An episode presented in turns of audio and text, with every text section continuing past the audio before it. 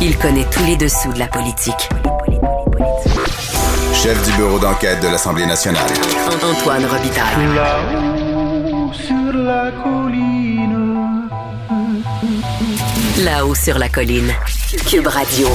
Bon jeudi à tous. Aujourd'hui à l'émission, on retourne en France où Étienne Alexandre Beauregard décrypte pour nous le premier tour des élections législatives, notamment les incidents du Stade de France que Macron aurait plutôt réussi à récupérer, Jean-Luc Mélenchon qui conteste les résultats serrés des élections, et enfin, dans son dernier regard de Beauregard de la saison, Étienne Alexandre se penche sur certains des grands perdants de ce premier tour, Blanquer, Zemmour et Valls.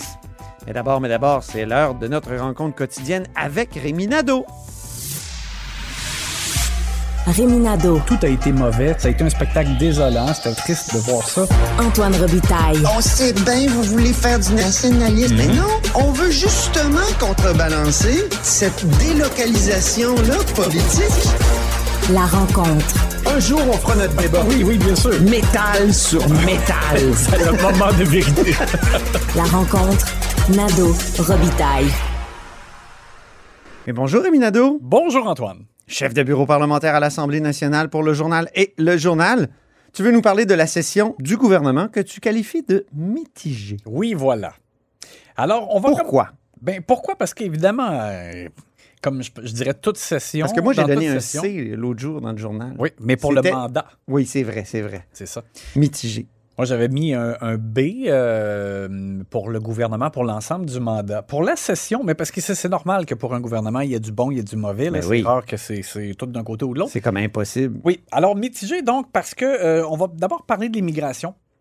Un enjeu que je trouve que M. Legault a eu raison de, de- de mettre en jeu, justement. Mhm. mais, euh, mais attention, euh, le gouvernement a avancé comme à tâtons, euh, de façon un petit peu improvisée, j'ai eu l'impression, et c'est dangereux de, de le faire ainsi. Écoute, c'est depuis 2018, là, depuis Oui. la campagne qui trébuche sur l'immigration Ouais. continuellement. On dirait qu'il veut, comme tu dis, mettre en avant c'est c'est ça, mais on dirait qu'il a du mal à aborder comme il faut le sujet. Puis, tu sais, Simon Jolin Barrette, euh, il a eu de la misère là, au début quand il était ministre de l'immigration aussi. Avec Donc, euh, c'est- c'est.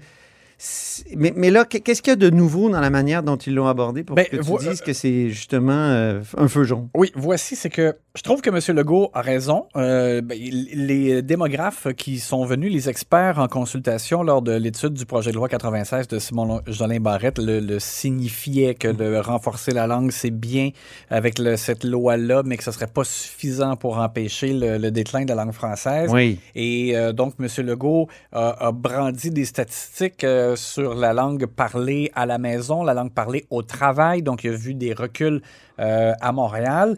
Et, et donc, je pense qu'il a raison de demander les pouvoirs en immigration au gouvernement fédéral parce que ce sera plus facile à ce moment. Et c'est tellement complexe.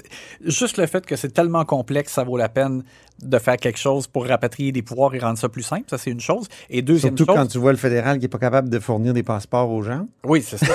Et puis, deuxième chose, ben, ça, ça nous permettra... et J'aime ça manger du Dominion des fois. Oui.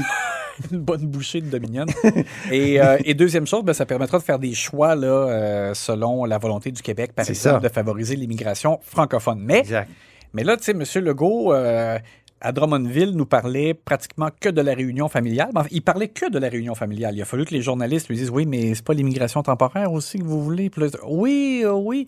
Euh, bon, après ça, on a obtenu des informations qui démontraient à quel point c'était important l'immigration temporaire et, et que par l'immigration temporaire, Le rapport de Termotte et de Fortin, oui. oui, c'est ça. Donc, ça, ça influe là, sur le, finalement sur l'immigration euh, permanente. Alors, donc, donc c'est comme s'ils ont, ils ont un peu mal fait leur sortie. Il y avait Jean Boulet qui avait donné une entrevue au journal notamment aussi, mais on dirait que les violons étaient comme pas tous accordés. Et même, bon, il y a Jean Boulet aussi en plus qui est allé dire que euh, c'était raisonnable selon lui de, passer le seuil à 58 000 au lieu de 50 000 par année. Mhm. Le bureau du gouvernement, du premier ministre lui a dit de faire marche arrière. Alors, ça, ça a été à reculons par la suite. Donc, il ne faut pas euh, avancer comme ça à tâtons, euh, de façon mal accordée. Euh, Le, gou- le gouvernement devra faire vraiment mieux parce que M. Legault a dit qu'il voulait en faire une priorité. Puis après ça, même, il a ajusté un peu. Là, c'était plus, là il disait que la priorité, c'était l'économie puis l'inflation, mais il voulait quand même en faire une priorité, mais il va falloir que ce soit vraiment mieux que ça, Mhm. euh, et en campagne électorale, et par la suite des choses, pour la suite des choses, si le gouvernement euh, caquiste est réélu.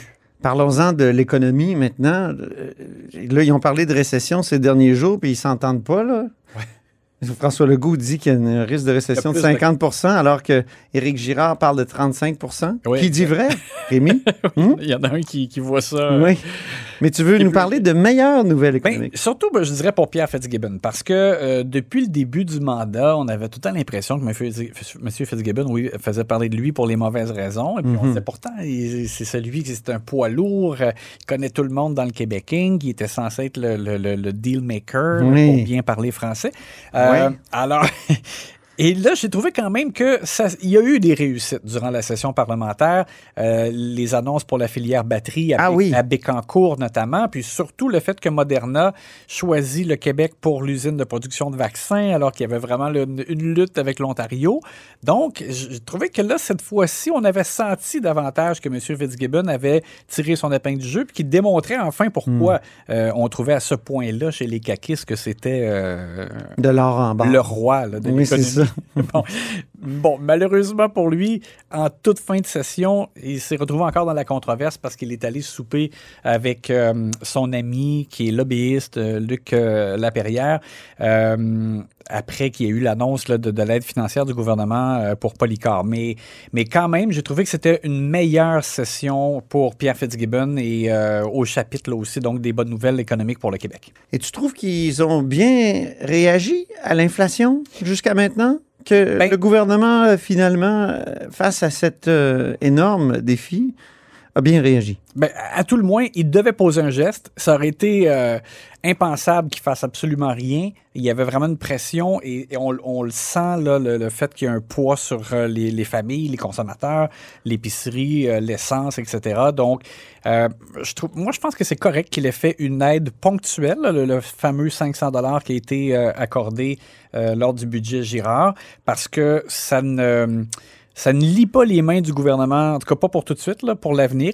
On verra là, si en campagne électorale, euh, les caquistes aussi euh, parlent de baisse d'impôts, euh, mais on sait déjà qu'il y aura un deuxième chèque à la fin de Mhm. l'automne prochain. Qui est en fait un crédit d'impôt. Ouais, c'est ça, c'est un crédit d'impôt. Mais bref, euh, il fallait qu'il pose un geste. Je pense que c'était sage aussi de ne de, de pas tout de suite s'attacher avec une mesure permanente. Mais peut-être que ça en prendra, parce Ouais. que là, on voit jusqu'à quel point ça s'étire et que ça, euh, ça a un impact sur le quotidien des gens. Mais Il va peut-être moins- falloir baisser les impôts, mais Mian MC de, de l'Institut du Québec me disait hier qu'il faut probablement que ça soit beaucoup mieux ciblé que le fameux 500 dollars qui euh, aidait des gens qui en ont peut-être pas besoin. aussi. Quand tu aides des gens qui n'en ont pas besoin, ben, ils consomment. Quand ils consomment, ben, ils ça créent de l'inflation. l'inflation, Ouais. exactement. Mais alors quand même, ils ont bien fait de, au moins de bouger et, euh, et de pas non plus comme trop en rajouter maintenant, là, même si à un moment donné, il y avait une pression, là, les Québec solidaire surtout, là, qui disait qu'il fallait encore bouger tout de suite.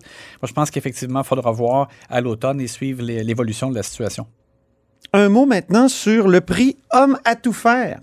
Ben, Simon Jeanin Tu Barrette. remets quelques prix, là. Oui, quelques prix. Euh, Donc, euh, Simon Jeanin Barrette, qui, euh, on le dit souvent, est extrêmement travaillant. Il fait tout en même temps, là, leader parlementaire. Il y avait beaucoup de, de lois donc euh, pour lesquelles on voulait une adoption euh, avant la fin de la session parlementaire. Donc, il a euh, eu à être le, le- le maître d'orchestre un peu pour ça, puis tout en faisant adopter lui-même la loi sur euh, la réforme de la charte de la, de la langue française.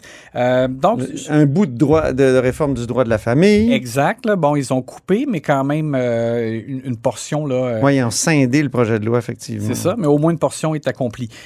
Par contre, là, où c'est un peu moins bon, c'est qu'on a vraiment eu l'impression, tu sais, je t'en parlais encore récemment, il y a eu plusieurs fois des témoignages dans le journal, dans d'autres médias, l'effet que le système de, de justice est à moitié paralysé là, par le manque de ressources. Oui. Déjà, c'était déjà extrêmement long. Euh, ça, ça ne fait qu'empirer. Et là, là-dessus, j'ai trouvé que ça n'avait pas de bon sens que- qu'il soit resté silencieux. Et on a vraiment eu l'impression, comme un député de l'opposition l'avait soulevé, je ne me rappelle plus lequel, euh, on a eu l'impression que Jeanin Barrette était comme trop occupé là, avec tout Ouais. le reste et que ça, ça a été mis un peu de côté. Et ça, va falloir, euh, ben, je sais pas si c'est lui qui demeurera ministre de la Justice après la, la prochaine. euh, Ça y aurait pris un adjoint parlementaire, peut-être, qui s'occupe de ça? Ça aurait pas été une Hein? mauvaise idée. Et surtout que, tu sais, à quel point on trouve qu'il y a des députés qui, qui sont pas suffisamment Claire. Sanson, il paraît qu'elle avait beaucoup de temps. Elle n'est plus dans la CAQ, mais ça fait rien. Oui, c'est ça. Elle était dans la serre euh, avec les autres plantes, mais, euh, mais c'est ça, ça aurait été une bonne idée de valoriser quelqu'un et d'être plus efficace. Deuxième prix, le prix brique et fanal. Oui, parce que dans le sens de on risque de l'attendre avec une brique et un fanal, c'est Christian Dubé, parce que je trouve qu'il est tout plein de bonnes intentions. Je, je te dirais que j'ai assez confiance en lui, personnellement, tu sais, pour être capable de livrer, mais il faut livrer. Là, tu sais, en Livrer quoi? En santé, pendant le mandat, c'est sûr, il y a eu la pandémie, on peut pas en faire abstraction, mais bon, le temps d'attente a augmenté pour, le, ben, par exemple, la liste d'attente des chirurgies, pour, euh, pour voir un médecin à l'urgence. Euh, Il n'y a pas euh, un médecin de famille pour tous les Québécois comme la CAQ s'est engagée, ils ont réajusté le tir. Mais tout ça pour dire que M. Dubé arrive en fin de mandat, présente un plan comme de refondation de la santé. Mais il a tout à livrer au prochain mandat. Il faut que vraiment euh, ça atterrisse et qu'on voit vraiment des impacts positifs. Donc, Il y a eu le dépôt du rapport euh, de Dominique Savoie. Oui, sur Il la nous dit qu'il faut peut-être ré- recréer Une quelque entité chose comme ouais, une entité, régie régionale et ou agence Et régionale. ajouter des cadres. Alors, écoute, moi, je pense que. On a parlé des experts euh, dans le domaine de la santé euh, pour euh, la, Ah oui? la série de bilans de samedi dernier, Oui. le bilan du mandat du gouvernement. Puis il y en a plusieurs qui disent que M. Dubé est comme sur la bonne voie, mais tout est à livrer. Donc, euh, je ne vais pas trop lui mettre de, de pression. Il, il doit la sentir lui-même déjà Oh, sur Dieu, ses oui. épaules. Mais il va falloir qu'au deuxième mandat, là, vraiment, on voit des, euh, des améliorations tangibles. La gaffe de la session? Oui, ben Geneviève Guilbeault, Éric Kerr euh, partagé euh, pour euh, cette mauvaise idée d'avoir pris de front euh, Bruno Marchand, le projet de tramway de, Québec. Une nouvelle qui est sortie en plein huis clos du budget, alors que c'était un, bon budget d'Éric Girard. Je trouve qu'ils ont fait prendre le clos au budget Girard avec ce- cette intervention. Et puis, Pourquoi tu mentionnes pas François Bonnardel? Euh, oui, François, tu as raison. Euh, Oui, hein? euh, il, il était aussi du lot. euh, Tu lui remets le prix à lui aussi. il peut, oui, il peut entrer Il mérite un sacrifice. Il, oui. il peut le partager aussi. Mais tu sais, notamment Éric Kerr qui a dit que Bruno Marchand Ah oui. pollue la vie des automobilistes puis tout ça. Et ça a eu un impact tu sais, à l'intérieur du gouvernement. Des gens qui ont trouvé que c'était pas une bonne idée là, de d'aller attaquer un maire qui est en lune de miel, que, que, tu sais, qui est apprécié des gens là, dans son début. Qui en a mandat. profité. Ah oui, qui en a profité. lui. Vraiment. Oui, c'est ça, pour devenir pratiquement un symbole, puis rallier d'autres élus. Écoute, ça fait que ça, ça a été vraiment, ça a été mauvais pour euh, le gouvernement caquiste. Et euh, je pense qu'ils ont tiré quelques leçons, mais euh, donc ça, c'était comme, c'était vraiment une gaffe. Le prix progression maintenant? Bien, euh, bien que par contre, là, juste une, je Oui. termine la parenthèse. Je comprends, par exemple, qu'avec la montée des conservateurs, prenons l'exemple d'Éric Kerr, je Ouais. pense que par contre, il doit se dire que, bon, il est obligé un petit peu là, de, de, de Remettre un peu de pâte à dents dans le tube. rembobiner ses propos, mais dans sa base électorale, probablement que ça a été rassurant pour certains, euh, certains électeurs caquistes euh, et euh, qui pourraient être tentés, par exemple, d'être séduits par les conservateurs. Donc, bref, je pense que probablement que pour lui, ce n'est pas une gaffe, mais pour le gouvernement comme tel, c'en était une. Le prix progression. Prix progression rapidement, André Laforêt, euh, ministre euh, de l'Habitation, des Affaires municipales, qui, euh, je trouve, qu'elle a bien terminé la session parlementaire. Elle a pris de l'assurance, même si elle était sous le feu d'attaques nourries, la crise du logement, etc. Euh, Elle s'est quand même bien défendue et il y a eu le projet de loi en fin de session où on a fait des avancées. Donc, je trouve que quand même, euh, même dans le monde municipal, j'ai senti qu'il y avait, euh, euh, elle avait quand même une assez bonne aura, euh, une bonne réputation même qu'elle avait réussi euh, à établir au fil du temps. Donc, au- au- en tout début de mandat, c'est quelqu'un qui manquait clairement d'expérience politique, mais qui a eu un- une assez belle progression. Le prix souffre-douleur, on pourrait aussi l'appeler prix cancre. Mais je le remets à Pierre Dufour, souffre-douleur, parce que c'est clair, il y a eu beaucoup de difficultés dans le dossier des caribous. Et c'est sûr que le gouvernement aurait pu agir avant. Ils ont repoussé, ils ont décidé de faire une consultation. Bon, pendant ce temps-là, euh, les enclos ont donné quand même certains bons résultats, c'est-à-dire qu'il y a davantage de, de- de- il y a eu davantage de gestation.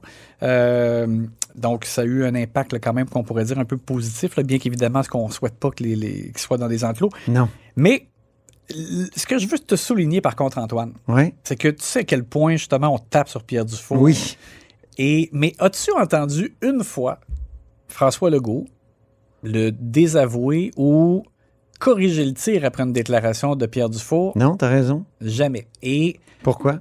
et je pense que c'est parce que le gouvernement est quand même satisfait du, je te dirais, du positionnement. Tu sais, M. Dufour dit toujours que ça prend un équilibre entre la conservation de la ressource, mais aussi le milieu économique. Puis, tu sais, les caquistes sont extrêmement sensibles au fait que dans les régions, les gens veulent que les scieries fonctionnent, qu'il y ait de l'emploi. Donc, ils, C'est comme Philippe Couillard qui avait dit euh, il n'y a pas un caribou qui va faire perdre un emploi au Québec. Bon, Hein? alors, M. Legault, je pense, est content de ne pas aller au bat pour défendre ça. ah, OK. Monsieur Dufour est une fusible. M. Dufour, lui, s'en occupe. Un fusible, pardon. Mais, mais M. Legault le, le recadre pas. Euh, fait que dans le Ouais. fond, je dis, c'est- alors, on peut s'attaquer à Pierre Dufour, c'est correct, mais je pense que c'est, il défend les positions du gouvernement. Et peut-être qu'au prochain mandat, il sera plus euh, ministre des, des, euh, des forêts. Mais ça Ah, il est en voie de disparition. Ben, je sais pas. Mais, mais je pense que même si c'est quelqu'un d'autre, faut quand même voir là-dedans le fait qu'il n'a jamais été euh, désavoué, recadré, etc. Le fait que ça correspond à ce que la CAQ souhaite. Merci beaucoup, Rémi Nadeau. À demain! Puis on se reparle demain pour une dernière de la session.